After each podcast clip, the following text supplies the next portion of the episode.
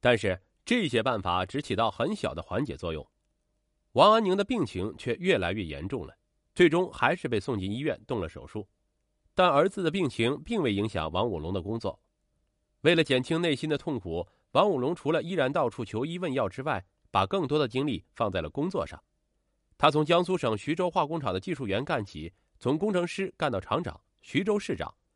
由于他的出色政绩，一九九九年，他被任命为江苏省委常委、南京市委书记，走上省部级领导岗位，成为“金陵王”。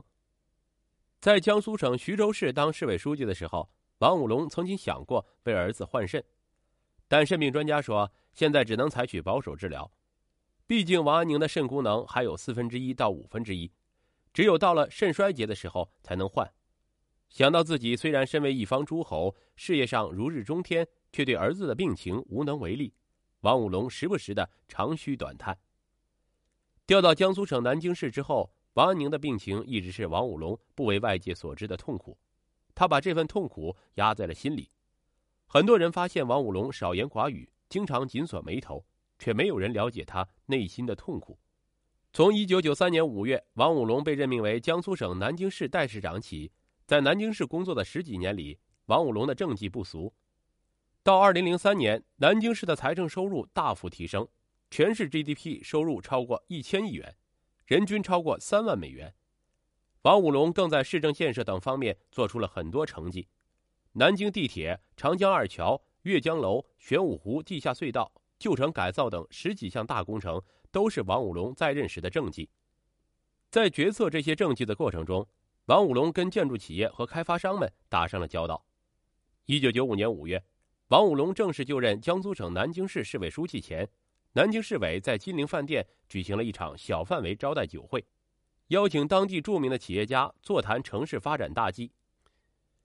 在这场酒会上，江苏省力联集团董事局主席翟韶军的一番谈吐引起了王武龙的注意。这位江苏省赫赫有名的儒商从南京市的金陵文化谈起，纵论南京设计大计，令王武龙刮目相看，由此引为知己。此后，翟韶军的力联集团的项目遇到困难，也经常向王武龙汇报。王武龙在职权的范围内给予翟韶军多方支持。但他们之间开始并没有任何经济往来。但是自从一九九七年王安宁结婚后，王武龙第一次向翟韶军开口了。一九九七年十二月，翟韶军来到王武龙的办公室，向王武龙汇报力联集团接收南京市南北公司的事情。闲聊的时候，翟韶军说：“听说你家公子结婚了，怎么没叫上我呀？是怕我给你送红包啊？”王书记那么洁身自好。我怎么敢给你送啊？王武龙反而大倒苦水说：“哎，王安宁结婚是件好事，倒是除掉我的一块心病。可我也犯难呐。我儿子和儿媳李艳是自由恋爱的，儿媳比儿子大四岁。李艳是老百姓家的孩子，家里很穷，至今也没有工作。和王安宁结婚后，我曾给李艳找了一份卖飞机票的工作，收入主要靠提成。李艳又没什么推销能力。”我又不能帮儿媳去卖飞机票吧？李艳拿不到什么钱，没干多久就辞职了。人家看上我儿子不容易啊，他就想有个固定工作，有点固定收入，也好补贴娘家一点钱。哎，我倒是有这个权利，可我怎么能以权谋私啊？翟朝军连忙说道：“王书记，这么点小事还能难倒你个堂堂大书记啊？你要是不嫌弃，我的公司倒是可以为李艳安排个工作。”王五龙说：“你有这份心，我很感谢。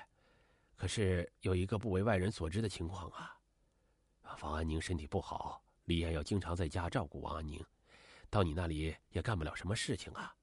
我不能给你添这个麻烦呐。嗨，这有什么麻烦的？我这么大个集团公司，安排个人还不容易啊？就把李艳空挂在我公司，人不用来上班，在家照顾王安宁就是。”王武龙一听，高兴的说道。哎呀，这可解除了我的后顾之忧啊！这么着吧，呃，你每月给他点工资就成，也不用多。啊，没问题。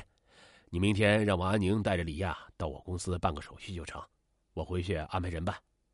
翟朝军说话干脆。感谢的话我就不再说了，但这事儿不能声张啊，尤其不能让人知道李艳的身份，以免别人有想法，这传出去影响不好啊。王武龙不无担忧的说：“嗨，请王书记放心，从这个月开始啊，我给李月月薪三千八百元，年底啊再发点奖金。”翟朝军报出个数字，王武龙说：“哎，这比他卖机票的工资高多了。哎，这样吧，今后就按这个数发，除工资外，公司其他待遇都不能再要了。你这样帮我，我就感激不尽了。”第二天一早，翟朝军将办公室主任叫到办公室，让办公室主任马上填写了相关表格和劳动合同。上午十一点钟，王安宁和李艳来到翟朝军的办公室，这是翟朝军第一次见到王安宁和李艳。办完手续后，因为要办理李艳的用工手续和养老保险，办公室主任请示翟朝军要把李艳的人事档案转到公司，但翟朝军担心档案会显示出与王武龙有关，只好对办公室主任说：“呃，李艳的身份特殊，不要转档案了，你想办法找有关部门通融一下，想办法把它办好。”随后，办公室主任找熟人开了一份李艳调入丽联集团之前人事档案被窃的假证明。到劳动局开具了录用通知书，做了一份假人事档案，办好了养老保险和工资卡。此后，李艳一直用这张工资卡领取工资，每月工资三千八百元，扣除税金后打到李艳的账上。直到二零零一年上半年，当时很多小道消息都在传，已经主政南京多年的王武龙准备升任江苏省纪委书记。王武龙担心翟朝军给李艳发工资的事情传出去，会影响自己的升迁。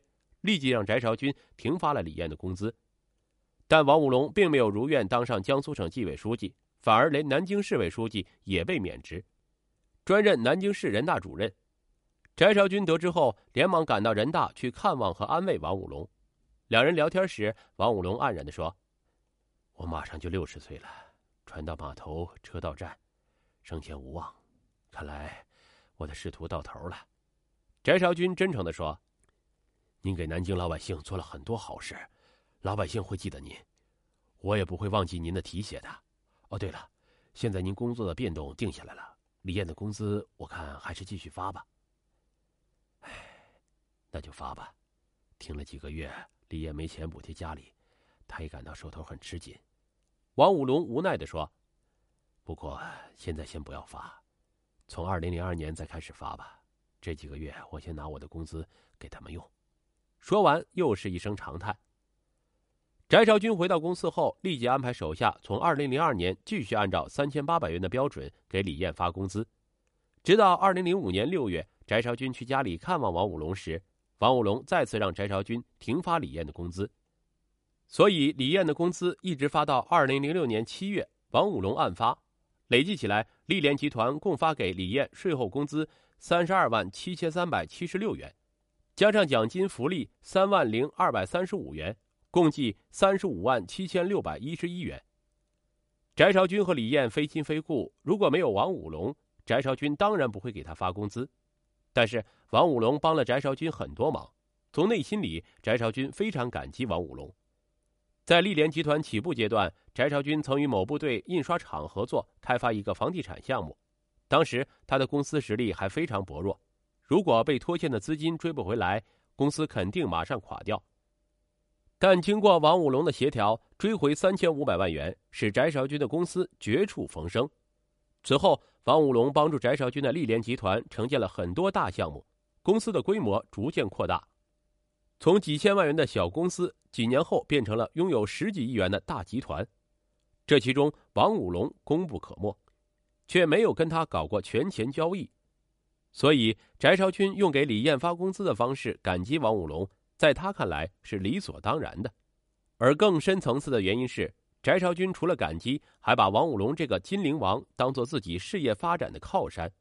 毕竟，房地产项目没有政府领导的支持是很难的。翟朝军最希望王武龙能向自己提要求，毕竟社会上想巴结王武龙的人太多了。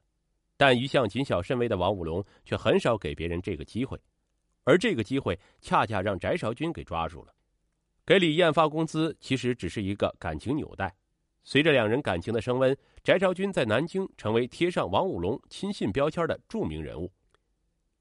有了与王武龙这层关系，即使王五龙不出面打招呼，翟绍军在市委、市政府、建委、土地等各个部门办事也都畅通无阻，丽联集团也因此得到了很多实惠。尽管给李艳发工资最终被认定为王五龙的受贿款，但王五龙当时并不认为这笔工资是受贿。真正摧垮王五龙心理防线的是，一九九九年十月，王安宁被诊断为神经源性膀胱、右肾积水严重，这个消息加重了王五龙的心病。毕竟这已经是儿子的第三次大手术了，再恶化下去就会面临着肾衰竭的危险。王五龙跟爱人商量。最后的结果是把自己的肾换给儿子，于是两人来到医院找到了医生央求，但医生婉言拒绝了他们的要求。把自己的肾换给儿子的希望破灭了。再说老两口已经年近六旬，把肾换给儿子已经是不现实。现在唯一的指望就是将来能给儿子换别人的肾，而那是很大的一笔钱呢。尤其让王五龙揪心的是。当初给王安宁安排工作时，王五龙并没有多过问，只给儿子安排到已经公司化的南京市玄武区某局，这是一个收入还算稳定的企业性质的单位。而换肾这笔巨大的费用，儿子的单位不可能报销。病重的儿子收入低，况且他们刚刚生下一个嗷嗷待哺的儿子，家庭负担很重，儿子的医药费就是一笔巨大的开支。现在自己身为部级高官，都无能为力。将来儿子一家三口怎么办呢？铁青着脸回家的王五龙长叹一声，委顿在了沙发上。蓦然之间，他想起了翟绍军，因为几天之前翟绍军找过他，请他帮忙拿下长江二桥的照明工程。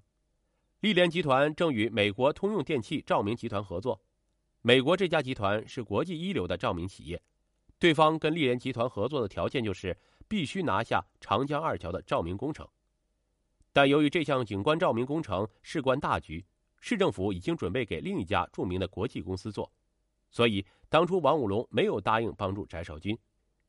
王五龙明白，只要能帮翟少军拿下这个工程，不但意味着丽联集团将获得利润，还意味着丽联集团与国际大公司的合作扩大，更意味着自己向翟少军开口要钱有了足够的交换理由。于是，王五龙打电话给翟少军说。你那项工程的事情，我马上打招呼。放下电话，王五龙两行浊泪顺着他洁白的脸庞流了下来。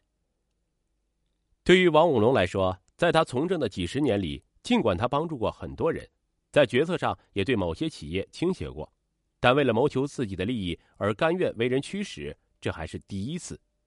他以往帮助翟绍军，只是出于扶持企业发展的目的。而这一次，王五龙已经明确表态不能帮忙，现在又出尔反尔，主动帮助翟绍军，显然是有所求的。但为了儿子，王五龙一咬牙，亲自找来了分管这项工作的副市长做工作。毕竟，王五龙曾经当过南京市市长，现在又是省委常委、南京市委书记，这位副市长无论如何也驳不了王五龙这个面子。最后无奈之下，答应了王五龙。王五龙立即安排自己的秘书傅成陪着翟绍军找到了那位副市长。那位副市长说：“王书记已经交代了，说是把长江二桥的照明工程给你们公司做，你们赶紧准备吧，春节后就要投标了。”翟绍军连忙表示感谢，并表示事成之后邀请那位副市长去美国玩，但那位副市长谢绝了：“不是王书记特别交代，这项工程不会给你们的。”二零零零年春节之后。在长江二桥建设指挥部组织的招标中，立联集团下属的道桥公司顺利中标，拿到了工程合同。其实，翟绍军并不在意这份只有一千三百万元的工程，他是个做大事的人，他需要的是与美国公司合作的前景，以及要风得风、要雨得雨的那种感觉。照明工程开工之后，二零零零年冬天的一天，王五龙打电话给翟绍军说：“翟总，晚上有安排吗？”要是没有安排到我家来一趟吧，翟绍军不知道王五龙的想法，连忙答应了下来。当晚八点钟，翟绍军准时来到王五龙的家中。一路上，翟绍军还在揣测王五龙的想法。当他紧张的落座之后，王五龙说：“呃，叫你来没什么事情，就是好久不见了，请你来家叙叙家常。”一听是叙家常，翟绍军更加聚精会神了。以往王五龙可是很少跟他叙家常的。王五龙从天气聊了起来。呃，这现在南京的冬天也很难看到下雪了。我小时候可都是零下四五度的，那时候家里穷啊，我上高中之前都没穿过棉裤棉鞋，手上脚上全是冻疮。上了初中也只是一年一双鞋，下雨天也舍不得穿，只好打着赤脚去上学。上高中的时候，晚上饿得睡不着，每天晚上就用开水兑上点盐粒儿和酱油喝下去对付肚子。哎呀，我永远忘不了那种被戏称为神仙汤的味道。从中学到大学，我都是靠助学金读书。哎呀，我们家六个孩子，出了三个大学生。年轻时苦点不怕。主要是那时候，父母没那条件呢。现在我们有条件了，我们不能看着后代受苦啊。翟朝军一听，立即紧张起来。他不明白王书记怎么突然忆苦思甜起来。但王武龙接着来了个一百八十度的大转弯，说道：“现在股票很热，呃，你炒股不？”翟少军连忙说：“啊，我对股票没研究，不懂股票。”翟少军很纳闷王书记今天怎么突然有心情跟我叙起了家常呢？他到底想说什么呢？接着，王武龙说：“王安宁身体不好，就在家里炒炒股票，不知道你对这个有没有兴趣？”说着，就将王安宁从卧室里喊到客厅来，让王安宁跟翟朝军讲起怎么炒股票来。王安宁来到客厅后，就对翟朝军说：“我正在研究南京的红太阳和熊猫这几只股票。”我断定这几只股票将要大涨，如果现在有钱投进去，马上就能盈利。王武龙接过话茬说：“王安宁炒股啊，只是小炒，两三万的玩闹，呃，他就是想大炒也无钱可投啊，呃，现在他就是缺资金呢。”一语惊醒梦中人，翟少军马上明白了王武龙的意思，于是他立即表态说：“王安宁没钱炒股，我愿意支持他。”王武龙接着说。呃那就算是王安宁向你借的吧，等将来王安宁炒股赚了钱再还给你。翟少军听出王武龙这是在说客套话，马上应声道：“王书记是把我当外人了，我们之间还谈什么借不借的？这钱啊，不用还了。王安宁做不成，算是我给王安宁交学费了；做成了也不用还我。我先拿出一百万，够不够？”“哎呀，哎，够了，够了，谢谢你啊，谢谢你啊。”王武龙父子高兴的站起来，送走了翟朝军。几天之后，翟朝军亲自把五十万元现金送到了王武龙家里。王武龙拉住翟朝军的手说：“哎呀，让你费心了，连累你跟着我为这小子操心。嗯，你想不到啊，王安宁的病越来越严重。哎呀，我为此得了失眠症。我最担心的就是王安宁以后怎么生活，特别是治疗问题如何解决。”我让王安宁炒股，就是希望王安宁以后能够自立。你这一百万真是帮了我的大忙啊！我是看出来你是个厚道的儒商，才跟你有这样的交往的。别人的钱白给我都不会要的，我信任你啊！翟少军连忙说：“哎，谢谢王书记对我的信任。做人要知恩图报，你也不必太担心王安宁的生活和治疗。只要我有能力，就不会丢下王安宁不管。”今后王安宁再需要用钱，让他尽管找我要。您帮助我解决了这么多困难，我报答您还来不及呢。王武龙听了，眼泪在眼眶里打转。你真是个知恩图报的厚道人呐！我王武龙交你这样一个朋友，三生有幸啊。聊了一会儿，翟朝军起身告辞，王武龙破天荒的把翟朝军送出院门口。寒风中，他扬起的手臂一直在黄叶飘零的风中挥舞着。二零零一年十一月，王武龙没能当上江苏省纪委书记，连南京市委书记也被免掉，专任南京市人大主任。尽管仍然兼任江苏省常委，但王武龙知道自己已经船到码头，车到站了，因为再过两个月他就满六十岁了。也就在此后不久，王武龙把自己的女婿陈大林安排到了丽联集团工作。并由此为王武龙带来了两百万元的受贿额。对于这项被两级法院都认定的受贿两百万元的事实，王武龙却不认可。王武龙的女婿陈大林一直从事计算机工作，原来在南京市一家公司工作，后来又转到其他单位工作，但都不安心。这期间，陈大林搞过网站，开过公司，不但没有任何起色，还把女儿王安静的几十万元积蓄全部亏掉了。因此，陈大林的工作也是王武龙的一个心事。